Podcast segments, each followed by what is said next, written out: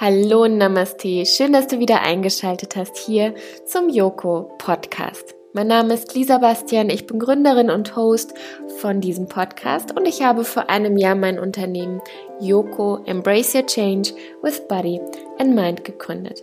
Und bevor ich dir jetzt erzähle, wen ich wundervolles im Interview habe heute, habe ich noch etwas in eigener Sache. Und zwar, wenn du schon einige Podcast-Folgen von mir gehört hast und sie für gut befunden hast, dann würde ich mich wahnsinnig über eine 5-Sterne-Rezension bei iTunes freuen. Du würdest mir einen großen Gefallen tun und mich sehr dabei unterstützen, wenn dir der Podcast so gefällt, dass du ihn teilen möchtest mit Freunden oder dass du ihn bewerten möchtest, sodass deine Meinung zählt und die anderen von deiner Meinung profitieren können. Ich habe heute die liebe Tanni im Interview. Tanni ist Markenkommunikationsdesignerin und ich habe sie vor einiger Zeit in München besucht und wir haben über das Thema die eigene Marke kreieren gesprochen, wie ich das mache, welche Schritte ich dabei am besten beachten sollte. Ähm, dann haben wir darüber gesprochen, was ein gutes Logo beispielsweise braucht, was die Zielgruppe auch damit zu tun hat. Und wir haben uns die Marke Apple mal ein bisschen genauer angeschaut. Und ich bin mir ziemlich sicher, nach diesem Podcast wirst du genauso wie ich ein großer Fan von Tani sein und von ihrer Arbeit sein, weil mit ihrem, ja, ich möchte es mal sagen, professionellen Understatement bin ich einfach ein riesengroßer Fan von ihr geworden. Und ähm, ja, mag ihre Arbeit sehr und schätze ihre Arbeit sehr. Und ich finde, das kommt in dem Interview ganz, ganz deutlich raus, dass sie es ja wirklich aus vollem Herzen macht und sich gerne ihren Herzensprojekten widmet. Ich wünsche dir ganz viel Spaß bei diesem Podcast. Liebe Tanni, ich begrüße dich zum Podcast. Vielen Dank, dass du da bist und dass du dir die Zeit genommen hast. Ja, ich freue mich. Voll aufregend. ja. Und wir sind hier in eurer wunderschönen Wohnung in München. Ich möchte gar nicht mehr weg. das freut mich. Das ist sehr schön. Du bist auch immer willkommen. Danke. Für weitere Folgen, oder? Auch ja, so. genau. ja, bevor wir gleich starten und dass du einfach mal so von dir erzählst, wer du bist und wo du herkommst und ähm, ja, was dich so ausmacht, was dich bewegt, fange ich immer mit der Frage an, Yoga bedeutet für mich. Mhm. Oh, schwierig, weil Yoga so, so viel bedeutet irgendwie. Mhm. Tatsächlich, weil ich jetzt aus dem Kreativbereich komme, vielleicht passt das ganz gut zusammen, dass Yoga für mich so das einzige Abseits vom Kreativen ist, wo ich diesen Flow-Zustand auch haben kann. Und ähm, tatsächlich, also Yoga bedeutet für mich Entspannung und Ausgeglichenheit, aber auch irgendwie mich selber besser kennenlernen. Und ähm, ist so ganz fester Teil meiner Morgenroutine inzwischen. Also ist ganz lustig, weil meine Mami hat vor 15 Jahren, als Yoga noch gar nicht so gehypt war, hat sie immer Yoga gemacht und ich habe das immer so belächelt, bis ich es dann selber irgendwann mal ausprobiert habe. Mhm. Und ja. Und wie gestaltet, also es klingt jetzt so, als hättest du für dich schon eine richtige Morgenroutine dann etabliert, ne? Also mit Yoga. Was darf da bei dir nicht fehlen? Gibt es irgendwie Lieblingsasanas oder merkst du, dass es ganz unterschiedlich ist, mal von Tag zu Tag oder hast du so eine feste Abfolge? Ich mache das ganz nach Gefühl unterschiedlich. Also teilweise, wenn ich ganz gestresst bin oder irgendwie am Tag viel ansteht, dann nehme ich mir fünf bis zehn Minuten und turne da einfach auf meiner Matte ein bisschen rum. Teilweise nutze ich Online-Tools oder ähm, Online-Kurse, die ich dann eben über YouTube oder so mir anschaue und da mache, je nach Zeit auch. Also es ist einfach unterschiedlich, aber es darf nicht fehlen. Ach super. Ich finde das auch so wichtig, dass wirklich, weil das ist auch das, was ja jeder Yogalehrer äh, oder jeder gute Lehrer auch in der Yogastunde dann immer sagt, ne? dass es von Tag zu Tag unterschiedlich ist, dass die eine Seite irgendwie flexibler sein kann als die andere. Ne? Und das ist so schön, wenn man für sich dann ja, merkt, okay, ich mache so tagesformabhängig ne? und presse mich nicht in irgendwas rein, weil es jetzt so muss, sondern es darf einfach alles sein und ja. das ist so ähm, ja, flexibel einfach.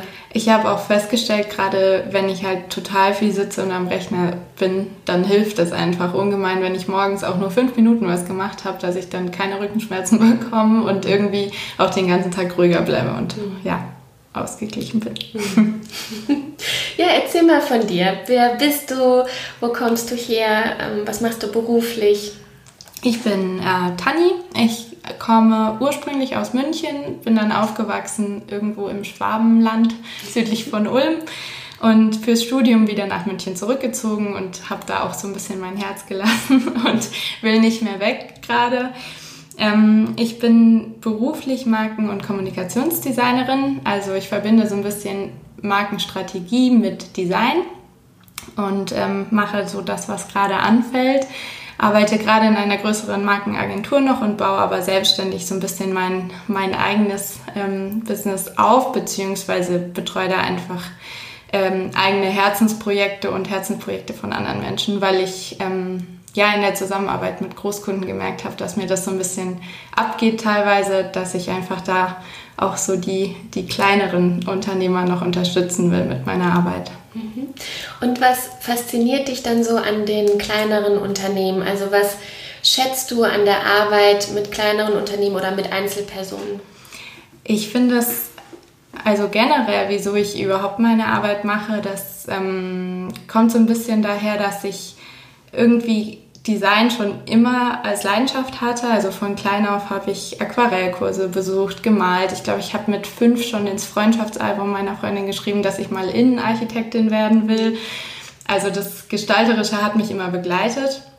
Und ich habe dann irgendwann einfach überlegt, was kann ich damit machen, dass ich nicht nur Sachen aufhübsche, sondern tatsächlich irgendwie auch Mehrwert liefern kann. Und was mich an meiner Arbeit tatsächlich fasziniert, beziehungsweise dann auch an den Resultaten, die dabei rauskommen, ist, dass man oft gar nicht so vorab einschätzen kann, wie Design und Gestaltung dann irgendwie einer Marke ein Gesicht verleihen kann und auch so das Innere zum Äußeren bringt letztendlich. Und das macht mir total Spaß. Das ist von groß nach klein ähm, durchgängig immer vorhanden. Und ja, macht total Spaß dann auch zu sehen, wie die Leute irgendwie so ihr, ihr Baby, ihr Projekt dann in Live sehen und dann auch sagen so, wow, so sieht das Ganze jetzt aus und das ist genauso, wie es auch irgendwie innen drin schon war. Mhm. Ähm, Gibt es da so eine gewisse Strategie, mit der du da rangehst? Also ich finde nämlich gerade, was du auch eben gesagt hast, ne? ich habe ja auch schon ein paar Arbeiten von dir gesehen und es ist nämlich nicht dieses einfach aufhübschen. Also es ist einfach, also es ist ästhetisch sowieso total schön, aber ich finde, es kommt genau raus, was du gerade beschrieben hast, weil es irgendwie nicht nur schön ist, sondern eine Seele hat oder ein Herz halt hat. Ne? Gibt es da so eine Strategie, eine Methode, wie du das so rausarbeitest? Weil ich kenne ja selbst auch so diesen Prozess, dass man irgendwie gerade dann dabei ist, ein Logo zu gestalten oder für Workshops äh, Flyer zu gestalten oder so. Wie findest du das heraus? Oder hast du vielleicht sogar einen Vorteil auch schon, dass du das vielleicht schon deutlicher siehst, weil du gar nicht in diesem ganzen inneren Prozess irgendwie bist? Also gibt es da Antennen, die du hast oder irgendwie was, wie du arbeitest? Also tatsächlich, ich habe ähm, eben nicht nur reines Design studiert, sondern Marken- und Kommunikationsdesign, was auch so diesen strategischen Marketing-Background mit abgedeckt hat. Und in, sowohl beim Studium als auch später in der Arbeit habe ich dann einfach gemerkt, dass es total wichtig ist, auch so ein bisschen drüber nachzudenken, was, was sieht jetzt nicht nur hübsch aus, sondern was sagt auch was aus, weil Trends heutzutage einfach vergehen und ähm, ja morgen nicht mehr das aktuell ist, was heute modern ist. Und ich deshalb den Fokus ganz klar darauf setze, irgendwie das zu übersetzen von innen nach außen heraus. Und mh, mm, es gibt ja den, ich weiß nicht, wahrscheinlich kennen es viele, den Simon Sinek mit dem Start with Why was ich immer ganz gut finde, so als, als Kernanker, sich erstmal zu überlegen, was ist eigentlich mein Warum und was will ich kommunizieren. Was ist so das weshalb ich überhaupt arbeite, jetzt gerade für Yogalehrer, für was mache ich das Ganze und was unterscheidet mich auch irgendwie von, von anderen Yogalehrern. Mm, und das arbeite ich als allererstes mal heraus, also rein strategisch von der Positionierung her, sich zu überlegen, was hebt mich ab von anderen und was ist so, so mein Inneres und mein Kern, den ich irgendwie transportieren will. Ganz kurz, sind das dann auch so gezielte Fragen, die du dann dem Kunden stellst? Das ergibt sich tatsächlich. Also das ist ganz unterschiedlich. Manche wissen schon von vornherein ganz extrem so, in welche Richtung soll es gehen. und haben sich auch gerade mit so Themen wie Persönlichkeitsentwicklung schon viel befasst, andere halt weniger und je nachdem spielt da tatsächlich auch so Persönlichkeitsentwicklung eine Rolle und diese typischen Fragen, die man in die Richtung dann stellt, werden da auch aufgegriffen und als Basis sozusagen gelegt.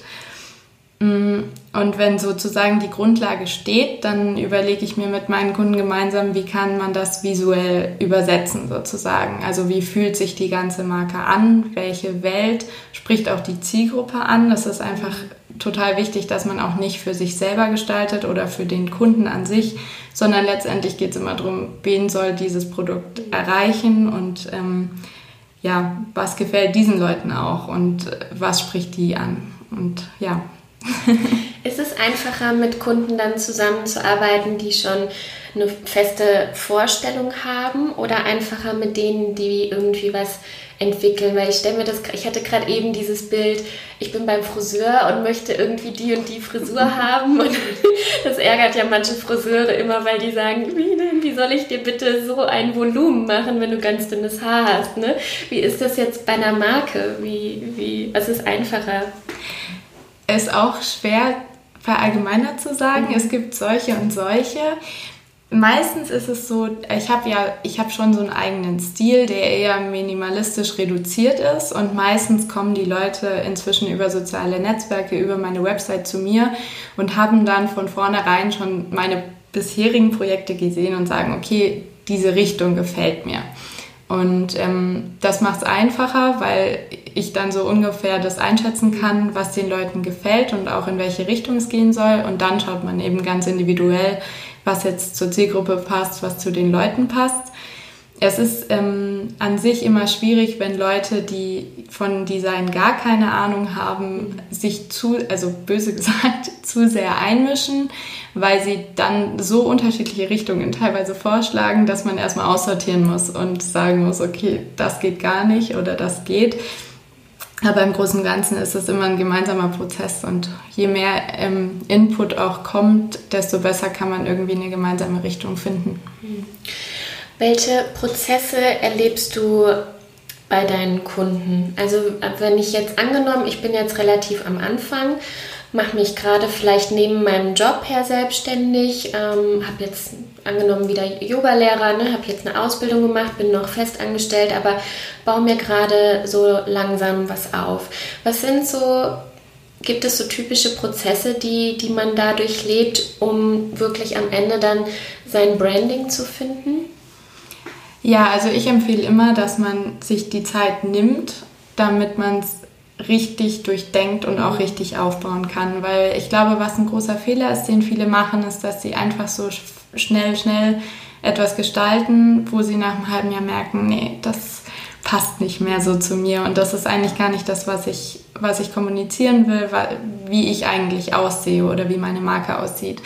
Und ich glaube, was ich als Tipp einfach mitgeben kann, ist, dass man sich gerade am Anfang die Zeit gibt und auch nimmt, ähm, sich eben dem Warum bewusst zu werden und erstmal diese ganze Basis zu legen, auf der aufbauend man dann die Gestaltung und das Design umsetzen kann. Und auch letztendlich natürlich Social Media Profile, die Website, ähm, das Logo, wobei das relativ am Anfang kommt.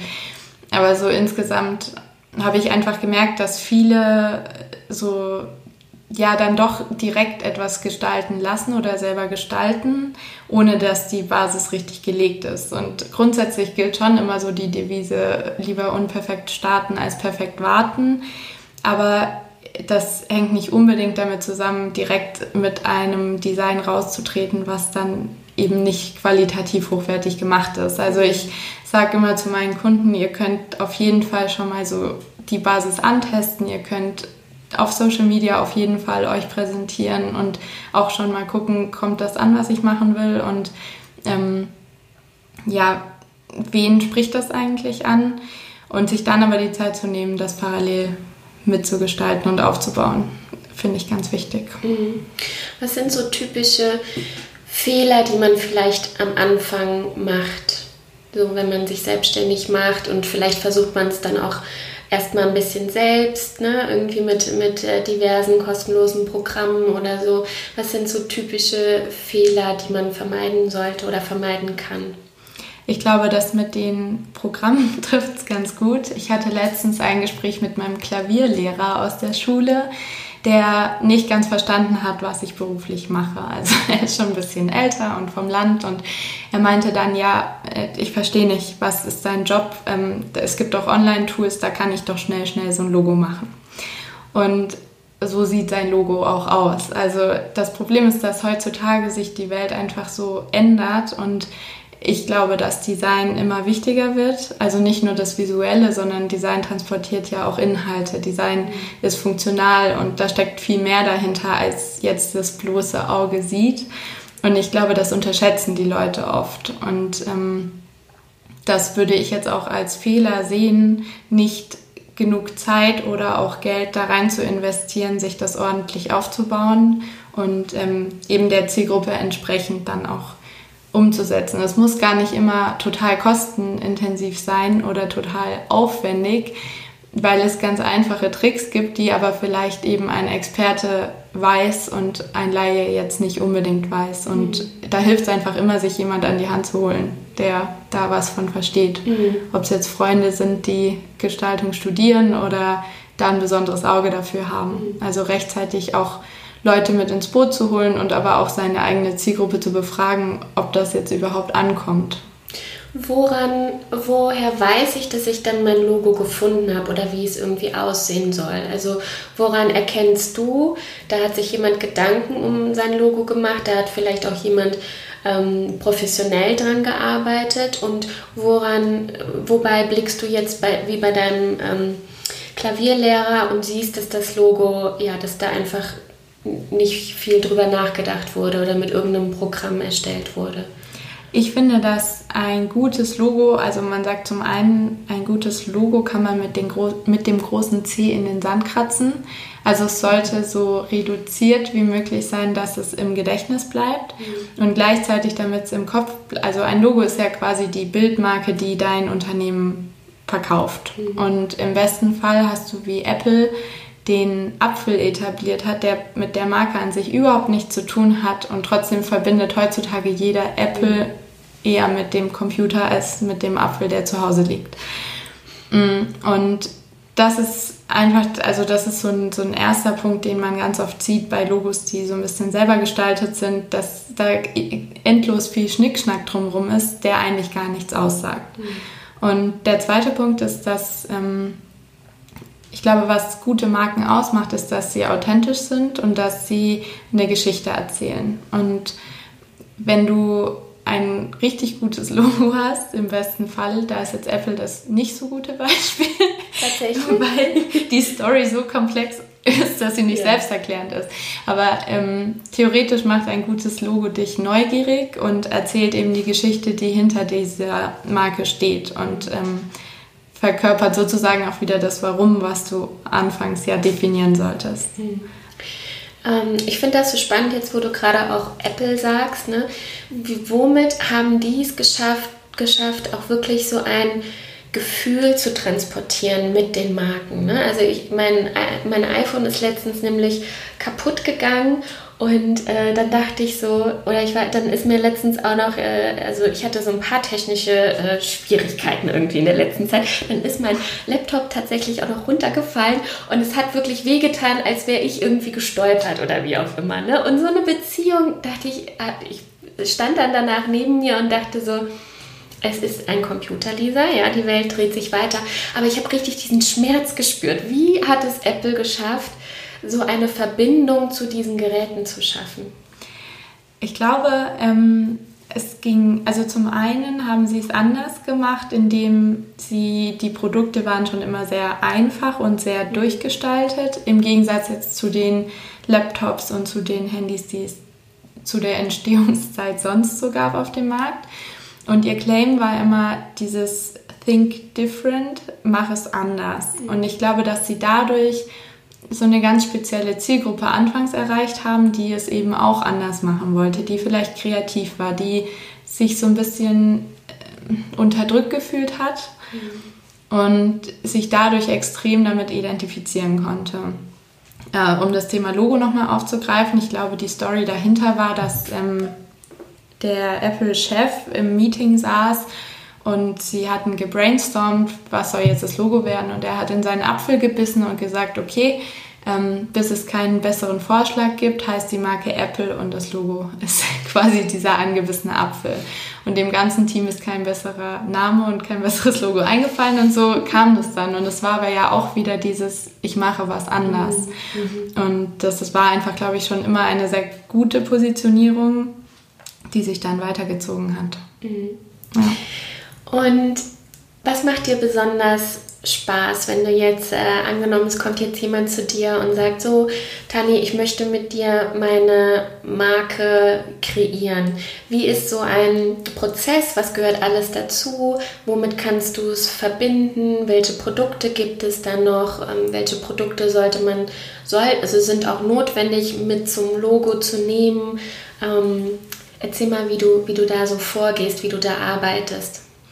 Ja, grundsätzlich, also am liebsten habe ich immer diese Markenprojekte, die so ein bisschen meine Kompetenz sind, wo ich dann wirklich von Anfang bis Ende alles mitgestalten kann. Oft habe ich auch Kunden, die jetzt irgendwie eine Gestaltung für ein Workbook wollen oder für einen Online-Kurs, eine Website oder nur ein Logo. Und das sind dann natürlich so diese typischen Design-Jobs, die man zusätzlich macht. Grundsätzlich jetzt bei dem ganzen Markenprozess fängt es eben erstmal an mit dem, ich überlege mir, was, was sagt das alles eigentlich aus, was sind auch die Inhalte, also was will ich anbieten. Das ist dann eher noch so eine, so eine Business-Entwicklung, die ich jetzt nicht zwangsweise auch betreue. Also meistens kommen die Leute zu mir und wissen schon, was sie grob anbieten wollen. Also ich hatte jetzt gerade viele, viele Leute im Bereich Life-Coaching oder auch ähm, Ernährungsberater, die dann eben beispielsweise ihre Ernährungsberater-Ausbildung launchen wollen. Und dann geht es eben los, sich zu überlegen, wie ist die Bildsprache, wie ist die Farbwelt, wie sehen die Schriften aus, die verwendet werden. Ist das eher spielerisch oder ist es eher modern reduziert? Mm. Und diese ganzen Einzelteile, die werden dann eben zusammengepuzzelt, so ein bisschen, ich arbeite immer eher frei und Moodboard-mäßig und sammle die ganzen Einzelteile so zusammen, dass sie insgesamt ein schönes Gesamtbild abgeben und auch dann eben zu der Person dahinter passen und gleichzeitig aber eben auch die Zielgruppe ansprechen, die erreicht werden soll. Und wenn das alles soweit steht, dann wird das sozusagen verriegelt. Also dann überlegt man sich, wie genau sind die Schriftgrößen, die Abstände, die ähm, Schriftarten, die verwendet werden. Funktionieren die auch digital? Kann ich die auf meiner Website nutzen? Und letztendlich wird das Ganze dann eben übersetzt in verschiedene Medien, je nachdem, was gebraucht wird auch. Mhm. Also ich hatte bei dieser Ernährungsberaterausbildung jetzt zum Beispiel war eine Website mit dabei, war an sich die Markenentwicklung sozusagen dabei und auch dann mehrere Bücher, die ähm, zu den Ausbildungsunterlagen mitgeschickt werden. Und das ist dann ganz nett, weil man so 360 Grad Medien mhm. gestalten kann. Mhm. Total. Was würdest du sagen, kommt zuerst? Muss ich mir erst überlegen, muss ich mir erst mein Warum überlegen und muss meine Marke zuerst mir gefallen oder muss ich zuerst die Zielgruppe definiert haben? Kann man das so sagen? Mm, ich glaube, um letztendlich dein Produkt entwickeln zu können, also zu wissen, was willst du eigentlich verkaufen und anbieten an Dienstleistungen oder an Online-Kurs, wie auch immer, brauchst du irgendwo dein eigenes Warum. Und auf der Basis überlegst du dir, wen soll das Ganze ansprechen oder was mache ich und wen soll das ansprechen. Mhm. Und auf der Basis wiederum überlegt man sich, wie sieht das Ganze aus. Mhm. Also es spielt dann alles mit rein. Ich glaube, man kann nichts ausschließen. Es ist so ein Gesamtmix, der wichtig ist. Und wie erstelle ich so ein Moodboard? Vielleicht für diejenigen, die noch nicht so kreativ gearbeitet haben und auch noch nicht so ihr Warum definiert haben, sondern vielleicht erstmal auch nur diese innere Sehnsucht spüren, okay, ich möchte gerade was kreieren, ich bin gerade so auf der Suche nach mir und nach meiner Marke. Was ist ein Moodboard und wie nutze ich das? Mm, ganz interessante Frage. Ich habe ähm, früher in der Schule noch, hatte ich ein Skizzenbuch, wo ich mir alle möglichen Zeitungsartikel, Bilder, Zeitungsausschnitte, Zitate, Stoffreste, alles Mögliche, was mich irgendwie inspiriert hat und angesprochen hat, habe ich da drin gesammelt und zusammengeklebt. Und Damals gab es noch nicht so Online-Tools. Heutzutage gibt es so Plattformen wie Pinterest mhm. oder auch Instagram, wenn ich den, den Speichern-Modus sozusagen verwende, dass ich auch digital einfach Bilder sammle, die mich irgendwie inspirieren, Zitate sammle, die mich inspirieren und daraus sozusagen eine, eine Markenwelt kreieren kann und auch ganz gut ein Gespür dafür bekommen kann, wie sich das alles anfühlen soll mhm. und in welchem ja, in welcher Markenwelt ich mich da rumtreibe sozusagen. Mhm. Ja, ich kann mich auch noch daran erinnern, ich habe sowieso schon immer auch gern Sprüche gesammelt, aber gerade als es auch ums Logo ging, dann ja, einfach mal gucken, wo man sich so hingezogen fühlt. Ne? Das ist so ein bisschen wie, äh, das erinnert mich jetzt gerade an diese Netflix-Serie mit dieser, wie heißt sie denn nochmal, die, ähm, der Aufräumguru, wie heißt sie denn nochmal? Ich komme jetzt gerade nicht auf den Namen. Aber da sagt sie ja auch, man soll sich Kleidungsstücke suchen, ne, wo einem so das Herz aufgeht. Ja, also die hält man auch so vor sich und sagt dann so, ah ja, das, da, damit fühle ich mich wohl. Und genauso ist es ja auch, dass man halt wirklich Zeitungen dann durchblättert. Gerade wenn man sich mit diesem Thema auseinandersetzt, guckt man auch nochmal genau, welche Logos sprechen mich an, welche Farbkombinationen sprechen mich an ne? und die dann so sortieren oder Fotos oder so, ja, kann ich mich auch noch dran erinnern. Ja, genau. ähm, was wollte ich noch fragen? Ähm, ich muss mal hier gerade auf auf meine Liste gucken, ob wir jetzt alles haben. Ja, gibt es noch irgendetwas, was du angehenden Selbstständigen oder die jetzt gerade auf, ihr, auf ihrem Weg sind, ihr Logo zu definieren.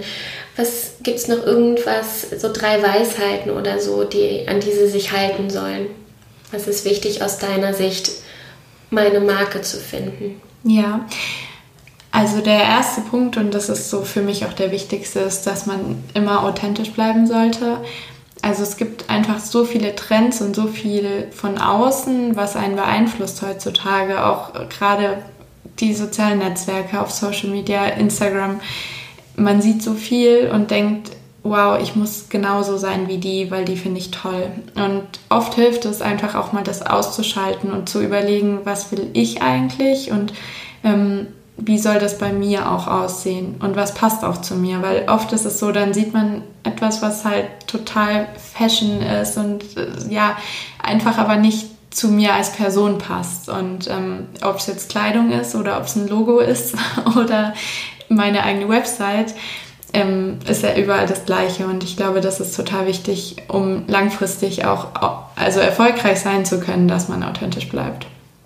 Und ähm, ja, das zweite, das hatte ich glaube ich vorhin schon gesagt, mit dem investier da rein. Also nicht unbedingt Geld, aber Zeit und gib dir selber die Zeit, die es halt eben braucht, bis das dann auch sich stimmig anfühlt, weil es total ärgerlich ist, nach zwei, drei Monaten zu merken, boah, das passt überhaupt gar nicht. Ich muss jetzt bei Null anfangen und eigentlich alles neu machen. Und jetzt haben sich aber meine Kunden schon an das Logo, an die Gestaltung irgendwie gewöhnt. Also lieber warte ich fünf Monate und dann habe ich es aber alles richtig und stimmig und authentisch und dann ist es auch langfristig gut. Mhm. Ja, mhm. das waren jetzt nur zwei Punkte. Ich hoffe, es ist auch okay. Das waren die zwei wichtigsten. genau. Und ähm, ich habe noch zwei Fragen, bevor wir dann zu den Abschlussfragen kommen. Und zwar, gerade am Anfang als Selbstständiger habe ich ja vielleicht noch nicht so viel Geld. Ne?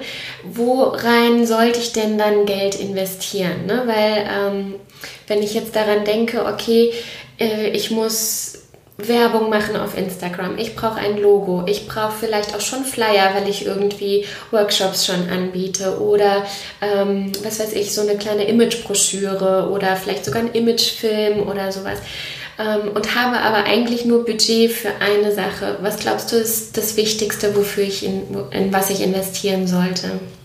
Mm, ich glaube, also zum einen in das Grundgerüst, weil ich einfach der Meinung bin, auch aus Erfahrung, wenn diese Basis gut gelegt ist, kann ich das adaptieren auf alles und kann, auch wenn ich jetzt heute noch nicht den Flyer drucke, sondern erst in drei Monaten, habe ich die Basis aber irgendwie und kann das dann umsetzen relativ einfach und auch kostengünstig. Also das ist ja dann über Flyer-Alarm oder so braucht man jetzt nicht wahnsinnig ähm, viel Geld mehr.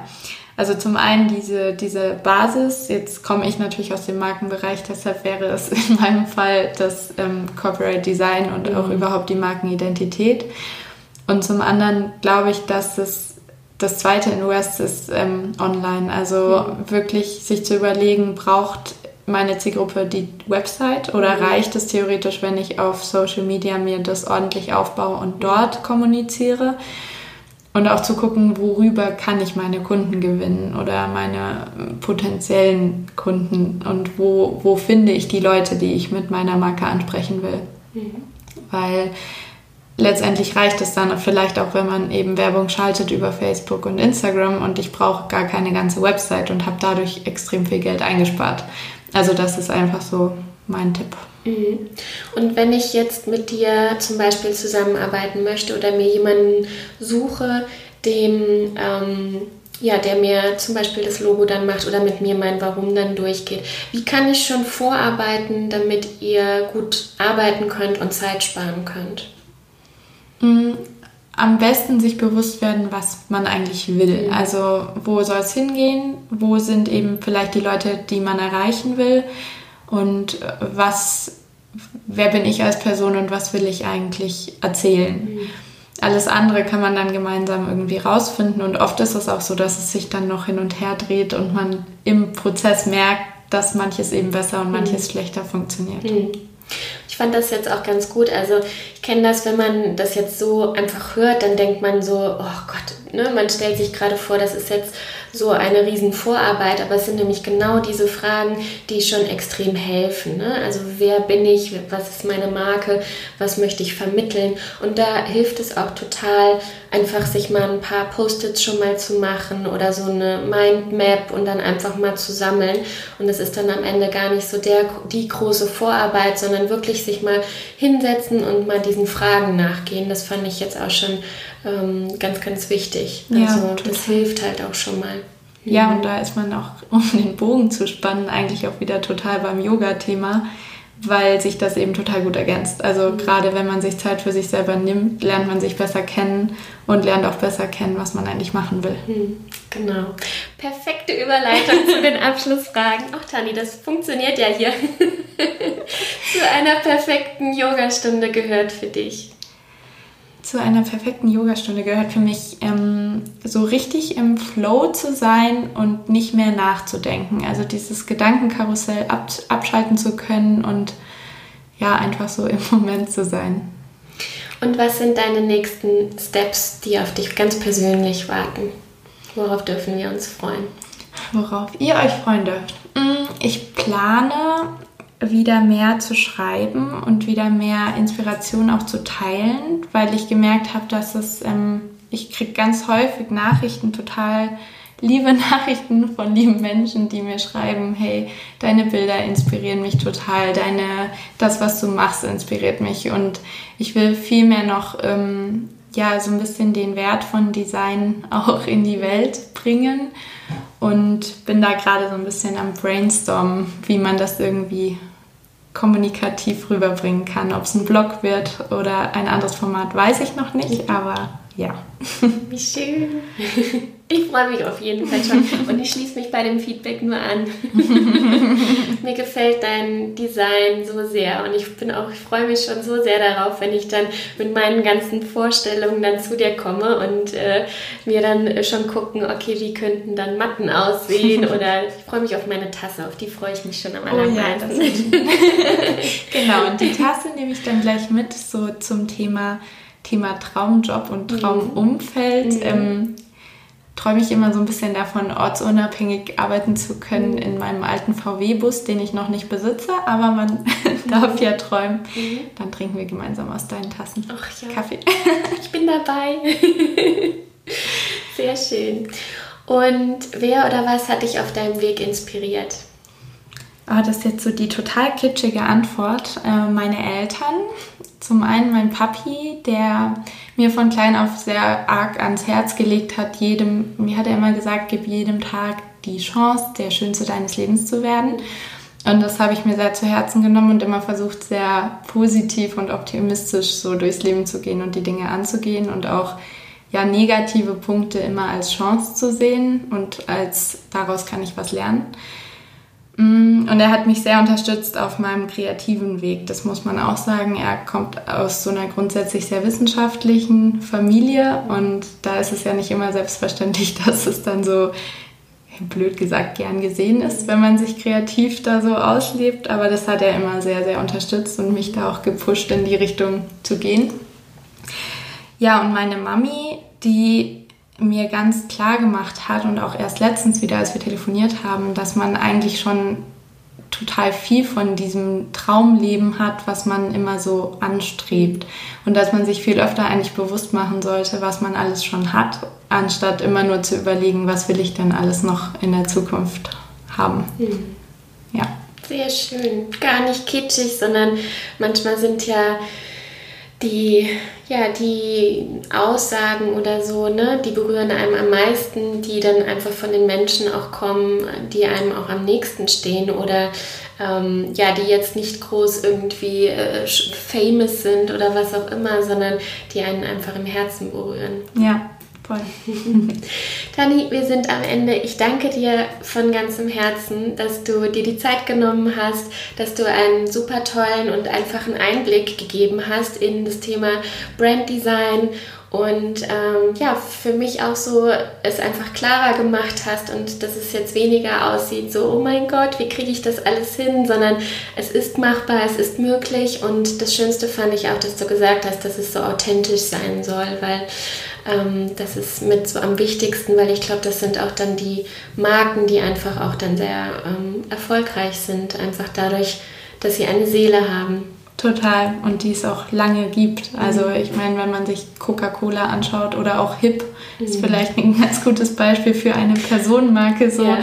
Ähm, ja, die Leute, die irgendwie echt sind oder wo halt irgendwie was dahinter steht, das mhm. hält am längsten. Ja, das stimmt. ja, mich hat es auch sehr, sehr gefreut und ich hoffe, ich konnte da der einen oder anderen Stelle helfen. Ganz bestimmt. Vielen, vielen Dank und ja, ich bin gespannt, was noch kommt. Bis dann. Tschüss. Tschüss. Ich hoffe sehr, dass dir die Podcast-Folge mit Tani gefallen hat. Ich verlinke natürlich ihre Homepage. Du kannst sie natürlich bei Instagram finden.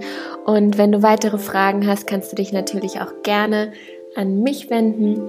Ich wünsche dir jetzt einen wundervollen Abend oder einen wundervollen Tag, je nachdem, wann du diese Podcast-Folge hörst und bedanke mich so sehr, dass du diesen Podcast hörst. Mach's gut, deine Lisa.